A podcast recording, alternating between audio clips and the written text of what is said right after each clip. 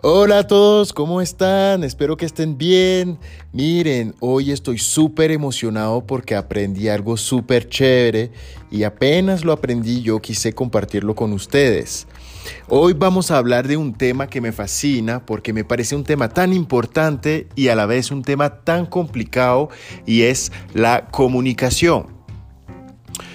Siempre, siempre nos equivocamos en la comunicación, siempre pensamos que queremos comunicar eh, para poder compartir nuestros puntos de vista. Eh, y, en, realidad eso es la base de la comunicación. La base de la comunicación es la interacción.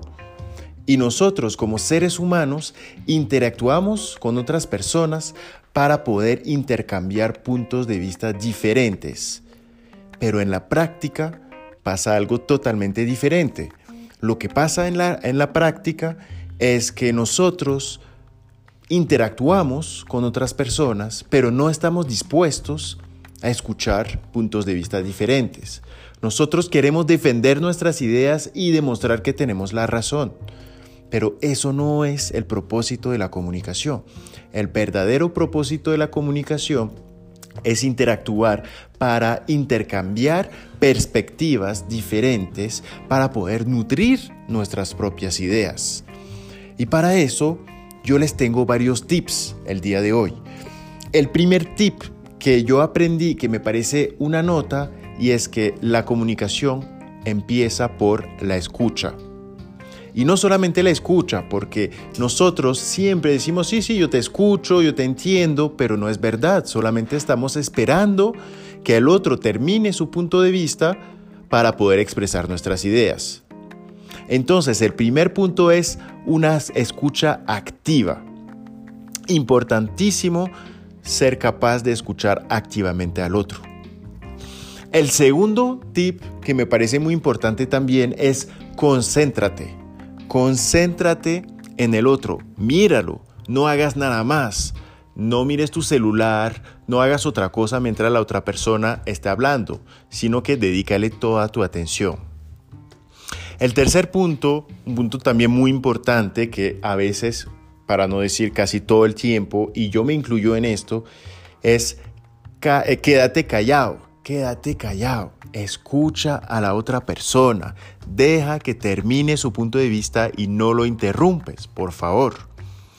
Eso, es, eso era el tercer punto. El cuarto punto también, eso lo hacemos varias veces y es animar a la otra persona. ¿ok? Hacer, decir que sí con la cabeza, eh, decir como el sonido que hacemos, ajá, ¿ok? Para demostrar que estamos escuchando activamente. El siguiente punto es resumir el punto de vista del otro. ¿Ok? Esto es también parte de la escucha y, y, parte de la demostración de que nosotros estamos escuchando activamente y queremos entender el otro.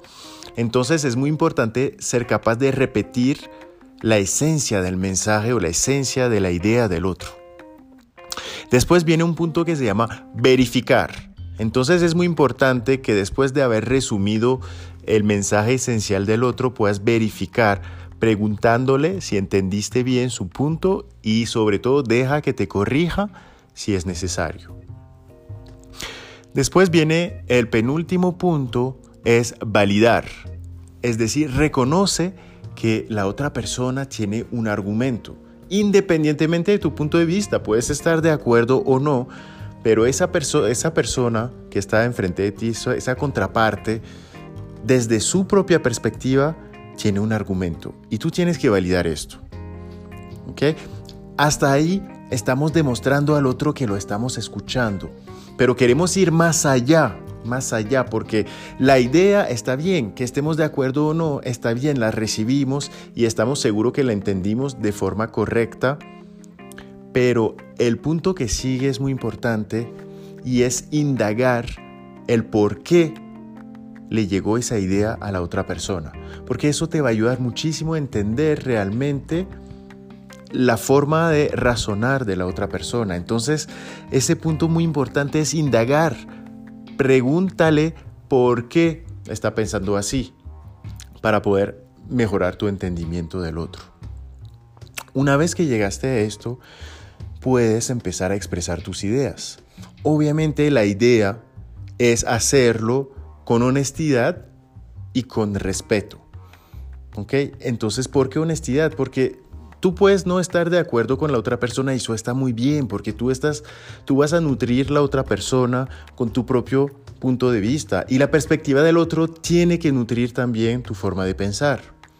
Entonces, es muy importante que, sea muy honesto, que seas muy honesto a la hora de expresar tu idea.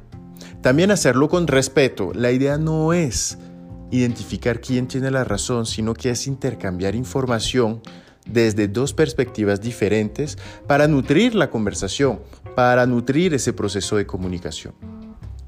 Y el último paso, que es muy importante también para no dejar ese proceso de comunicación o esas conversaciones en el aire, es cerrar ese proceso. Y para cerrarlo es importante que haya un acuerdo sobre pues lo que se va a decidir entonces. ¿Qué vamos a hacer? Tenemos dos perspectivas diferentes que pueden estar muy cercanas o muy lejanas una de la otra y entonces la idea es preguntarse pues ahora qué vamos a hacer.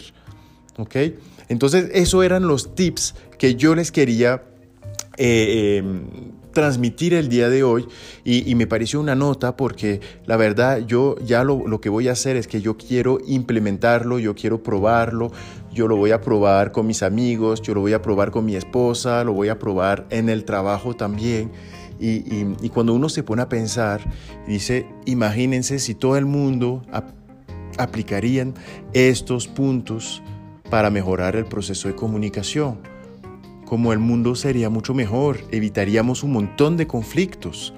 Imagínense en el trabajo, si todos los colaboradores eh, implementarían esos puntos, esos tips de comunicación para poder nutrirse de la perspectiva del otro y no estar en conflicto para poder tratar de imponer su punto de vista. También se me ocurre la idea de la política. Hay muchas personas que tienen ideas políticas diferentes y eso está muy bien. Está muy bien siempre y cuando eso sirve para nutrir la conversación y no para oponer dos formas de pensar diferentes. Imagínense si los políticos se escuchaban, eh, eh, tomaban en cuenta la perspectiva del otro a pesar de que sea totalmente diferente. Imagínense en qué mundo estaríamos viviendo en este momento pues desde mi punto de vista sería un mundo mucho mejor, muchísimo mejor. Entonces, para terminar, yo les voy a resumir esos puntos que me parecieron muy importantes. Punto uno, escuchar, escuchar activamente. Punto dos, concéntrate, no hagas nada más, enfócate en la otra persona. Punto tres, quédate callado, no interrumpas, por favor. Punto 4, animar a la otra persona. Punto 5, resumir el punto de vista del otro. Punto 6, verificar que entendiste bien el punto de vista del otro. Punto 7, validar que el otro tiene un argumento. Punto 8, indagar para entender por qué la otra persona piensa así. Punto 9, expresa tus ideas con respeto, con respeto y honestidad.